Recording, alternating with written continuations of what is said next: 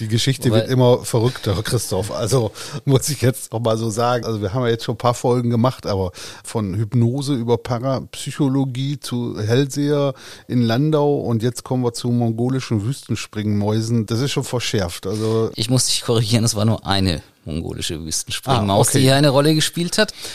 Dann geht's ja, dann ist es ja noch alles okay.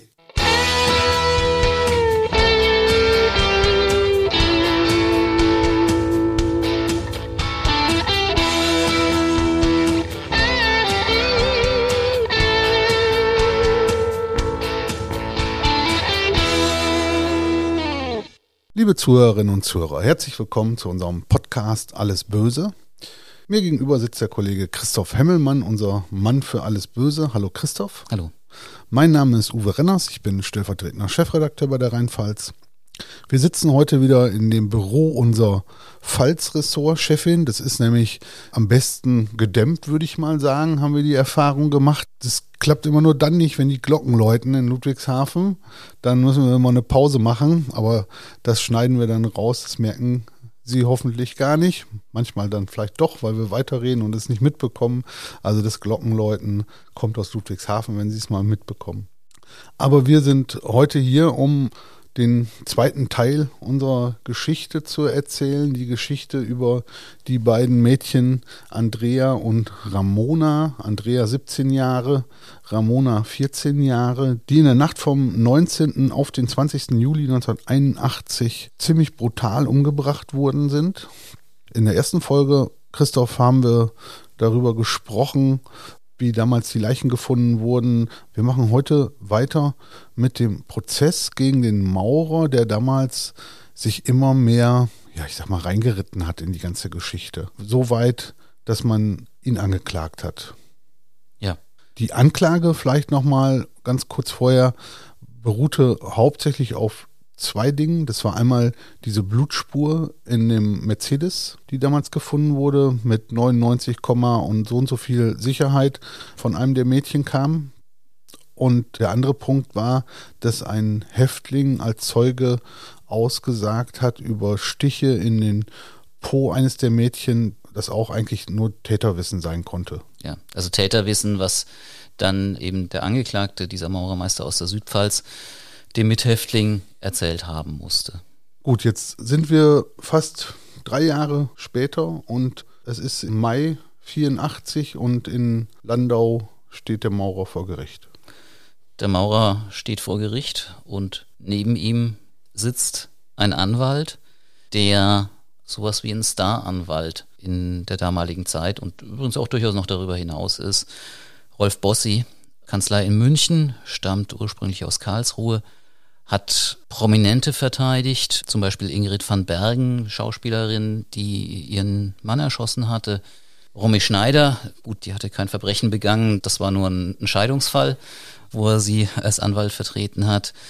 Hat einen Serienmörder Fritz Honka verteidigt und später zum Beispiel einen der Gladbeck-Geiselnehmer. Also der hat schon Fälle gemacht, wo entweder die Mandanten sehr, sehr prominent waren oder wo eben der Fall so war, dass das wirklich herausragend war. Du kennst ja viele Rechtsanwälte so aus deiner Arbeit. Suchen die sich solche Fälle speziell aus? Das sind Dinge, über die Anwälte ja nicht gerne reden. Man kriegt manchmal gerüchteweise mit, oder vielleicht auch ein bisschen mehr als nur gerüchteweise, dass Anwälte dann versuchen, an den ranzukommen. Anwälte kommen ja ins Gefängnis rein, können sagen, ich möchte da mit jemandem sprechen und wenn der sagt, ja, okay, und dass sie so dann wirklich zielgerichtet versuchen, sich solche Fälle, ich sage mal in Anführungszeichen, zu anhängen. Gut, bei unserem Maurer, die Bildzeitung hat regelmäßig berichtet, im Spiegel wurde darüber berichtet. Die Rheinpfalz hat natürlich auch berichtet, aber. Es ist ja umgekehrt auch durchaus so. Wir haben ja schon festgestellt, dass dieser Maurer zumindest mal ein ausgeprägtes Geltungsbedürfnis hatte.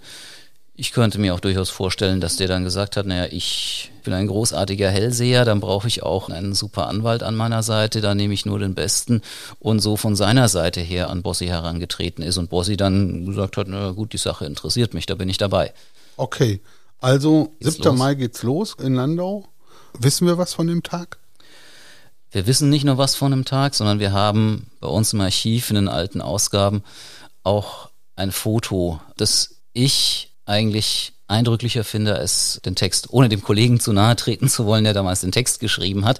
Vielleicht nochmal allgemein, hier Mitte der 80er Jahre waren Medien, was die Persönlichkeitsrechte von mutmaßlichen Tätern, auch von Opfern angeht, eher noch sehr viel entspannter, so könnte man es vielleicht sagen, als heute. Da standen die kompletten Namen auch der Täter in der Zeitung. Der also Täter, der Opfer.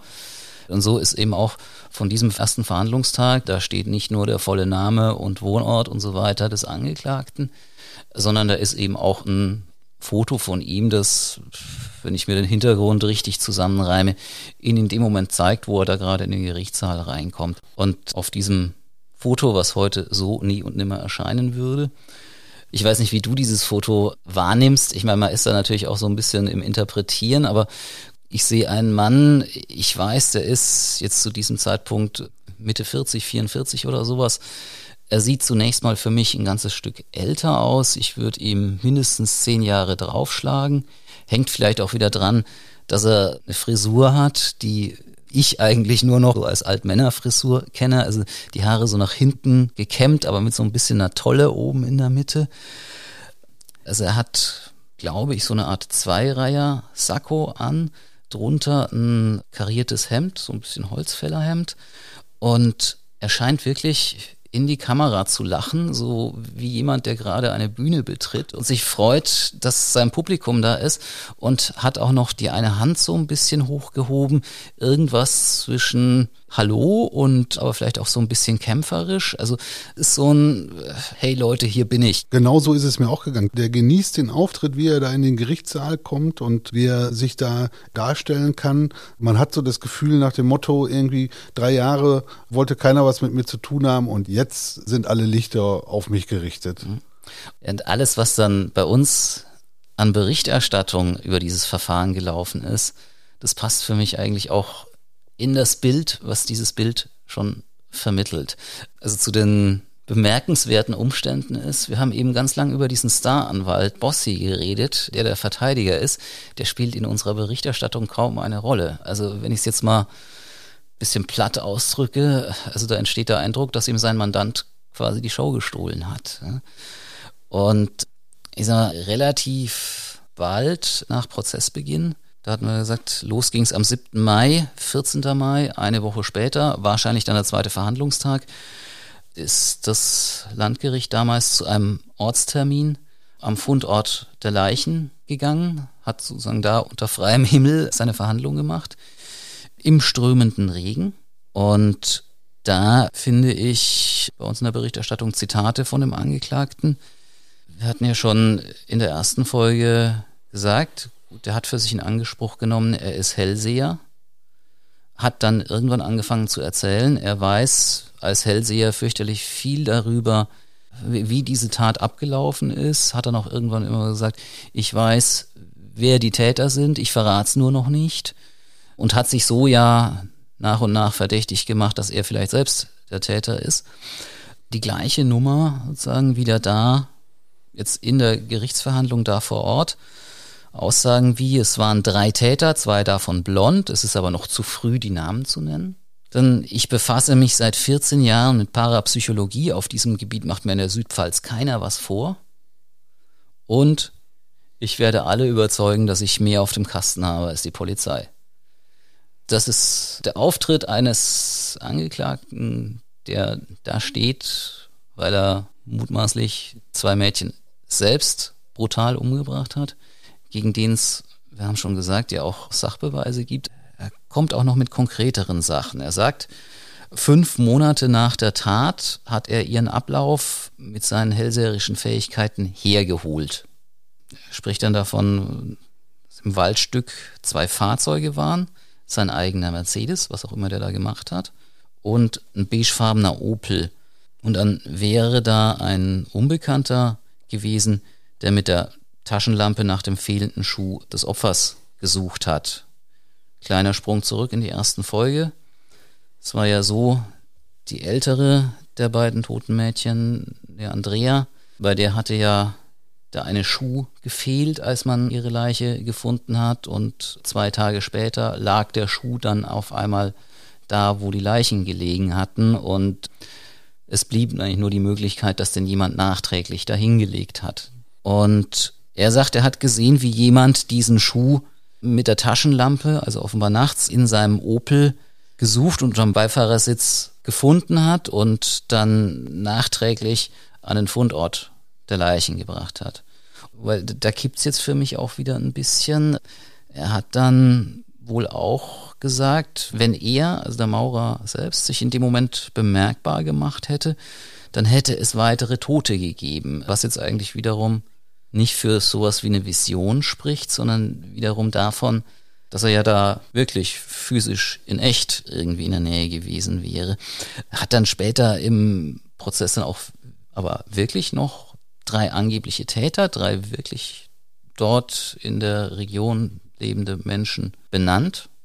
Auf die wird in unseren Unterlagen überhaupt nicht weiter eingegangen. Das war offensichtlich eine völlig abseitige Geschichte mit diesen drei Leuten. Dann hat er, ich sag mal, jongliert mit angeblichen Codewörtern. Die Lösung des Falls sei das Wort also weil also zusammengesetzt ist aus den Anfangsbuchstaben der Orte, in denen diese angeblichen drei Täter wohnen. Oder dann kommt er mit ein anderes Lösungswort ist Otto, weil also O und O, das sind jeweils Südpfälzer Orte, die in dem Geschehen eine Rolle spielen. Und T und T, das steht für zwei Täter, weil von den dreien, die er da als Täter benannt, war offensichtlich einer mehr nur so dabei und die zwei anderen, das sind die Haupttäter, die wirklich getötet haben. Also Otto. Also Otto. So. Wenn wir zynisch sind, sagen wir, also liebe Zuhörer, wenn Sie wissen wollen, was des Rätsels Lösung ist, also Otto. Ja, vielleicht haben wir ein paar Rätselfreunde dabei, die uns auch ein paar Tipps geben können zu Also Otto. Ja, ist schon schräg. Wenn nicht zwei tote Mädchen hinten dran wären, zwei wirklich brutal umgebrachte Mädchen, dann könnte man es recht unbefangen, glaube ich, für lustig und skurril nehmen. Das hat einen bitterernsten Hintergrund. Ne? Ja, das ist so. Jetzt haben wir die ganze Zeit über eine Sache noch gar nicht geredet. Hatte der denn eigentlich ein Alibi oder sowas? Ein echtes Alibi hatte er nicht. Er hat Angaben dazu gemacht, was er zur Tatzeit angeblich gemacht hat. Bis 21 Uhr, sagt er, war er bei seiner Schwester. Es war Sonntagabend, das war ja noch die Zeit, wo die beiden Opfer, die beiden Mädchen in Offenbach in der Disco Europa waren. Dann sei er mit dem Fahrrad von seiner Schwester aus nach Hause gefahren, habe aber noch einen Zwischenstopp in einer Gaststätte eingelegt. Da habe er noch drei Viertel Wein getrunken. Nach diesem Zwischenstopp in der Gaststätte will er dann gegen 0.15 Uhr weitergefahren sein. Da sind wir jetzt ungefähr in dem zeitlichen Bereich, in dem die beiden Mädchen zu Tode gekommen sein müssen. Die hatten die Disco verlassen, sind dann zum letzten Mal gesehen worden, als sie offenbar schauten, dass sie irgendwo per Anhalter mitgenommen werden. Und die Todeszeit war ja von der Gerichtsmedizin dann auf irgendwann, ich glaube, so 0 Uhr 30 und 2 Uhr 30 bestimmt worden. Das heißt, mit 0 Uhr 15 aus der Gaststätte raus kommen wir eigentlich gerade so in die zeitlich heiße Phase. Und von da ab hat er niemanden mehr angeführt, den irgendwie gesehen hätte. Er hat ausgesagt, er habe unterwegs von einer Telefonzelle aus bei der Polizei angerufen, weil er unterwegs an einem Baumarkt vorbeigekommen sei und dachte, dort einen Einbrecher gesehen zu haben. Dass dieser Anruf wirklich irgendwo registriert worden wäre, lässt sich den Unterlagen zumindest nicht entnehmen. Also angeblich war es so, dass die Polizei ihm erklärt hat, es ist kein Einbrecher, die haben dort einen Nachtwächter. Wenn das so war, wäre es durchaus denkbar, dass damals bei der Polizei auch nirgendwo erfasst worden ist, dieser Anruf, weil man ihn gleich sozusagen aussortiert hat als unwichtig. Jedenfalls will er dann weiter durch dieses Waldstück geradelt sein, in dem sich das alles dann wohl auch irgendwie abgespielt hat. Dort hat er angeblich einen dunklen Gegenstand gesehen, vermutlich ein Auto, und einen Mann, der mit einer Taschenlampe etwas sucht. Da sind wir jetzt wieder bei dem, was er da auch so halb irgendwie im Bereich der Vision ja verortet hat. Äh, auf diesen Taschenlampenmann hat er nichts gegeben. Es kursieren dann wohl zwei Varianten von ihm. Einmal sagt er, ich habe gedacht, das ist ein Liebespaar, also äh, der Mann von einem Liebespaar. Oder hat gedacht, das ist ein Wilderer. Und er sagt, vom Mord erfahren hat er überhaupt erst am 21. Juli, das ist der Dienstag nach der Tat, durch die Presse. Was sich dann auch wieder mit Zeugenaussagen deckt. Am 21. Juli war er auf einer Baustelle, hat sich dann von seinem Helfer die Flasche Wein zum Frühstück und die Bildzeitung bringen lassen, hat da von diesem Doppelmord gelesen und total aufgeregt reagiert. Ab da haben wir dann sozusagen wieder Zeugen dabei, aber für die Kernzeit hilft uns das überhaupt nicht. Was war denn am Ende für das Gericht entscheidend? Das Gericht hatte ja zunächst mal einen wirklichen sogenannten Sachbeweis. Es hatte Blutspuren aus dem Auto des Angeklagten. Es hat Monate gedauert, bis man den späteren Angeklagten, den Maurermeister, wirklich als potenziellen Verdächtigen überhaupt mal auf dem Schirm hatte. Dann gab es da dieses Auto, was da immer vor seinem Rohbau herumstand. Das haben sich Polizisten dann erstmal so angeguckt. Dann sind sie offiziell wiedergekommen, haben festgestellt, okay, da sind Spuren drinnen, wo dann eine erste Analyse gezeigt hat, okay, das ist Menschenblut. Dann hat man das ganze Auto beschlagnahmt, nochmal ganz gründlich analysiert und die Blutspuren nochmal ganz gründlich analysiert.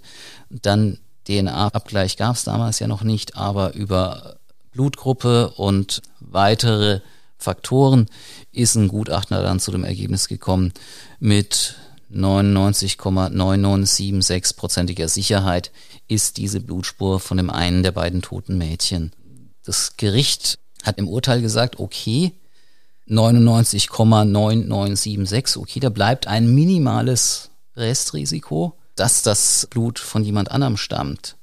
Aber das müsste dann ja bedeuten, dass diese andere Person, wo es so eine geringe Wahrscheinlichkeit gibt, auch noch im Auto des Maurermeisters gewesen und dort eine blutende Verletzung gehabt haben müsste. Also da ist ein Sechser im Lotto wahrscheinlicher. Da hat das Gericht dann gesagt, das kann nicht sein, das können wir guten Gewissens ausschließen. Und dann blieb halt noch als weiterer Verdachtsmoment das, was der Maurer anderen Leuten erzählt hat. Wie gesagt, immer wieder durch die Gegend gelaufen. Ich weiß Sachen über diesen Mord durch meine hellseherischen Fähigkeiten und als er dann schon im Gefängnis war, hat er einem Mitgefangenen ja dann angeblich eine ganz ausführliche Geschichte erzählt, wo dann das Gericht auch gesagt hat, das ist zumindest mal, Zitat, ungewöhnlich schlüssig. Und die Geschichte war, der Maurermeister ist nachts mit dem Fahrrad unterwegs, ich sag mal jetzt in meinen Worten, als Spanner, da ist ein Waldstück, wo sich öfters Liebespaare treffen, er nennt es das Bumseck, dort guckte offenbar mal gern, was da so abgeht. Trifft dann dort die beiden Mädchen, die auf der Suche nach jemandem sind, der sie nach Hause fährt. Er geht mit ihnen zu seinem Auto. Die beiden Mädchen müssen aber an verschiedene Orte. Er nimmt dann erst die Andrea, also die ältere, mit, fährt mit ihr los, äh, will sie unterwegs begrapschen. Die wehrt sich, es kommt zum Handgemenge, es eskaliert, er bringt sie um legt ihre Leiche ab, fährt zurück, da wo die Ramona noch wartet, dass er auch sie nach Hause fährt. Naja, und die bringt er dann eben auch um. Und später findet er dann eben noch den Schuh in seinem Auto und ihm fällt nichts Besseres ein, als den eben nachträglich auch noch dorthin zu legen, wo er die beiden Leichen abgelegt hatte. Das ist jetzt erstmal die Geschichte, wo ein Mithäftling sagt, das hat er mir so erzählt. Und zwar, ich habe den auch ein bisschen dazu getrickst. Ich habe ihm nämlich gesagt, du, wir sollten uns darauf vorbereiten, dass du dich in Vernehmungen und so weiter nicht irgendwie verquatschst. Deswegen spielen wir jetzt einfach mal. Ich bin der Staatsanwalt oder der Polizist oder was, der dich vernimmt. Und ich sag dir immer, wenn du dich irgendwie verquatscht hast. Und damit sie dieses Spiel spielen können, hat ihm der Angeklagte eben die ganze Wahrheit erzählt. Die angebliche. Die angebliche Wahrheit. So, jetzt haben wir das Problem dabei, na gut, wenn ein Mithäftling was über einen anderen erzählt, da hat der meistens irgendwie ein Eigeninteresse, er hofft sich irgendwie eine Hafterleichterung, vielleicht ein bisschen früher rauskommen und so weiter. Und jetzt ging es hier auch noch um einen Häftling, Ende 30, der als Betrüger im Gefängnis saß und von sich selbst auch gesagt hat, ich bin ein gerissener Betrüger. Also ich sage mal so, der Doktortitel war zweifelhaft und das Adelsprädikat noch zweifelhafter. Im Urteil über den Maurermeister, wo ja dann auch abgewogen wird, okay, der Zeuge hat das gesagt und der Zeuge hat jenes gesagt und dem haben wir geglaubt und dem haben wir nicht geglaubt und warum ist das so? Da steht über diesen Mithäftling, diesen Betrüger, hat ungewöhnlichen Geltungsdrang, ist intelligent, wendig, von rascher Auffassungsgabe. Und dann steht, was ich auch aus heutiger Perspektive auch, ich sag mal, spannend finde, relativ zusammenhanglos in den Überlegungen dazu, warum man ihm am Ende nicht glauben kann, dass er nach eigenen Angaben von zigeunerisch-jüdischer Abstimmung ist und dass ein Gutachter über ihn gesagt hat, er hat homosexuelle Neigungen. Das würde man so heute sicherlich nicht mehr schreiben. Ich will damit jetzt auch gar nicht das Gesamtbild anzweifeln, was das Gericht da von diesem Mithäftling und seiner Glaubwürdigkeit hat. Aber dass man, ich sag mal so, umstandslos solche Anmerkungen im Zusammenhang mit einer Würdigung der Glaubwürdigkeit macht, spricht natürlich schon auch irgendwie Bände. Ja, ist 40 Jahre her, ne? Ja. Die Zeiten waren noch, waren andere Zeiten. Also jedenfalls haben die Richter am Ende gesagt, also es ist offensichtlich, dass der Maurer dem Mithäftling schon irgendwelche Sachen erzählt hat. Es ist für sie aber überhaupt nicht rekonstruierbar, was der Mithäftling sich dann da anschließend noch dazu gedacht, mit obendrauf gepackt hat und so weiter. Deswegen haben sie gesagt, damit können wir nichts anfangen. Und er war ja Monate nach der Tat zu einer Wahrsagerin in Landau gegangen, sozusagen von Kollege zu Kollegin, um ihr irgendwie zu erzählen, was er sozusagen seherisch über diesen Mord herausgefunden hat. Und also ihr war sofort klar, nee, hell sehen kann er nicht. Und er war hier unheimlich. Und ein Punkt, warum er hier unheimlich war, war der Umstand, dass er eben offenbar beschrieben hat, wie der Täter diese Tat begangen hat, dann hinterher sein Auto sauber machen musste, und dann auf einmal eben gesagt hat, ich bin beim Autowaschen ganz schön ins Schwitzen gekommen. Wo sie also sagte, also sie geht davon aus, dass er sich an der Stelle verquatscht hat.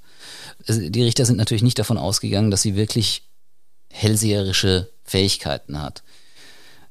Sie haben aber schon gesagt, sie können sich gut vorstellen, dass die Frau sich gut in andere Leute einfühlen kann und dann eben Rückschlüsse auch über Dinge ziehen kann, die die ihr gar nicht so erzählt haben. Also ich meine, im Grunde genommen, man hört sich an, was einem Leute sagen, macht so ein bisschen Rückschlüsse, tastet sich dann so vorsichtig zu Dingen vor, die dazu passen würden, die einem die Leute aber gar nicht erzählt haben. Dann sagen die Leute, ja, ja, stimmt, woher wissen sie das? Das sind ja wirklich Hellseher. Ja. Ungefähr sowas haben die dieser Wahrsagerin aus Landau auch unterstellt, wobei sie ihr, glaube ich, noch nicht mal unterstellt haben, dass sie das wirklich betrügerisch macht, sondern gesagt hat, okay, die kann das einfach sich so in Leute einfühlen. Als Zeugin ist sie damit aber extrem schwierig, weil sie selbst auch gar nicht weiß, was haben die Leute jetzt wirklich gesagt, was hat sie sich selbst dazu gedacht, erschlossen, erfüllt und so weiter. Deshalb auch mit ihrer Aussage am Ende nichts anzufangen. Die Geschichte Wobei, wird immer verrückter, Christoph. Also muss ich jetzt noch mal so sagen. Also wir haben ja jetzt schon ein paar Folgen gemacht, aber von Hypnose über Parapsychologie zu Hellseher in Landau und jetzt kommen wir zu mongolischen Wüstenspringmäusen. Das ist schon verschärft. Also ich muss dich korrigieren, es war nur eine mongolische Wüstenspringmaus, ah, okay. die hier eine Rolle gespielt hat. Dann geht's ja, dann ist es ja noch alles okay. Aber auch da natürlich wieder ein durchaus ernster Hintergrund. Der Maurer, der jetzt als Angeklagter vor Gericht steht, war ja monatelang nach der Tat durch die Gegend gelaufen und hatte mit seinem angeblichen hellseherischen Wissen über den Fall geprotzt. Und irgendwann im November war er dann auch zu einem Nachbarn marschiert und hat gesagt, ich habe jetzt auch noch drei Mädchenunterhosen im Wald gefunden, die irgendwas mit der Sache zu tun haben. Die hatte dem Nachbarn dann auch gezeigt. Der Nachbar hat gesagt, es war November, es lag Schnee, man sieht doch, die hängen noch nicht lange da. Das hat mit der Geschichte nichts zu tun. Der Maurer hat sie dann trotzdem mitgenommen, hat sie in den Keller von diesem Rohbaugebäude, das er da für sich selbst in der Nähe gebaut hat, untergebracht, hat sie dann immer wieder Leuten gezeigt und stand irgendwann im Dezember auch bei der Mutter der toten Ramona oder beziehungsweise bei den Eltern, hat bei denen geklingelt, hat gesagt, ich habe hier diese Unterhosen gefunden und hat sie sagen, rüber in seinen Rohbau geführt und denen die Unterhosen gezeigt. Ramonas Mutter hat daraufhin gesagt, die gehören nicht ihrer Tochter und würden ihr auch nicht passen.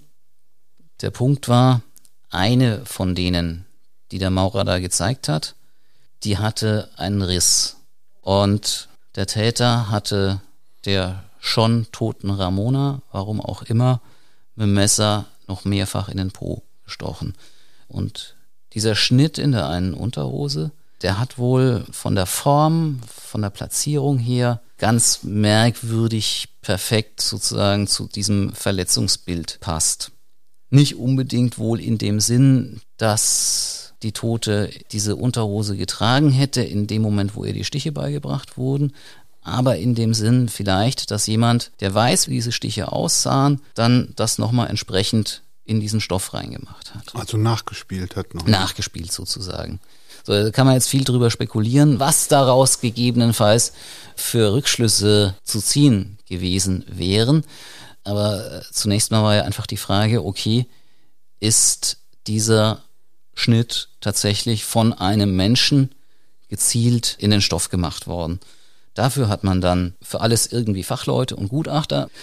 Der hat nämlich einerseits dann ein gleichartiges Gewebe mit irgendwie Messern und so Schnitte gemacht und er hat andererseits gleichartiges Gewebe von einer mongolischen Wüstenspringmaus annagen lassen. Hat sich sozusagen das jeweilige Ergebnis angeguckt, hat das mit der beim Angeklagten gefundenen Unterhose verglichen und hat dann gesagt, also höchstwahrscheinlich ist das, was wir bei der Unterhose beim Angeklagten finden, Tierfraß und kein Schnitt. Der Staatsanwalt hat am Ende in seinem Schlussplädoyer wohl gesagt, also jedes noch so intelligente Nagetier wird niemals zufällig etwas so zernagen, dass es so perfekt zu den Verletzungen passt. Aber das Gericht hat gesagt. Das Gericht hat einfach gesagt, es ist eine blinde Spur, so oder so. Es sagt uns nicht, ob der Angeklagte der Täter war.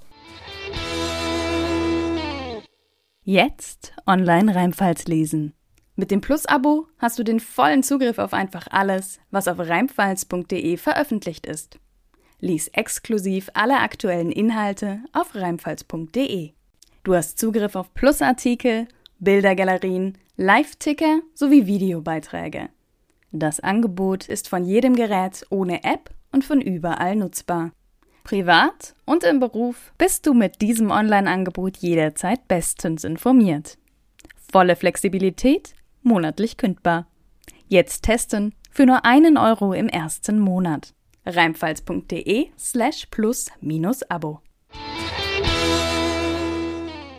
Das heißt, wir haben immer noch nur das Blut bisher in dem Mercedes. Jetzt kommt ja noch dieser andere Mithäftling ins Spiel, von dem haben wir ja auch mhm. schon berichtet, der davon erzählt hat, dass der Maurer ihm angeblich gesagt hat, dass er der Ramona in den Hintern gestochen haben soll. Und das konnte eigentlich nur Täterwissen sein. Mhm. Wie hat das Gericht das bewertet?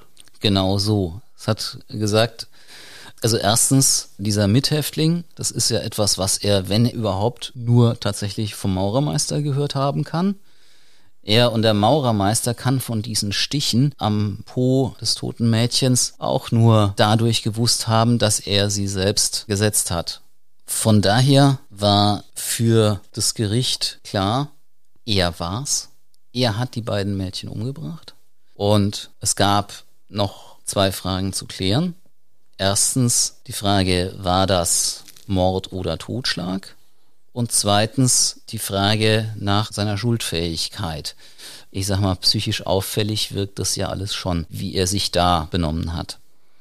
Und eine der wenigen Stellen im Urteil, wo die Richter auch den Gutachter wirklich wörtlich zitiert haben, und zwar mit dem Satz, da fehlt eigentlich bloß noch, dass er mit der einen Hand auf sein Spiegelbild deutet und sagt, das ist er, Klammer auf der Täter, und gleichzeitig mit der anderen Hand auf seine Brust zeigt und seine Unschuld beteuert das ist ja zusammengefasst, glaube ich, eine sehr treffende Beschreibung davon, wie er sich die ganze Zeit nach der Tat benommen hat. Auf der einen Seite Signale immer wieder zu geben im Sinn von, Leute, ich war's.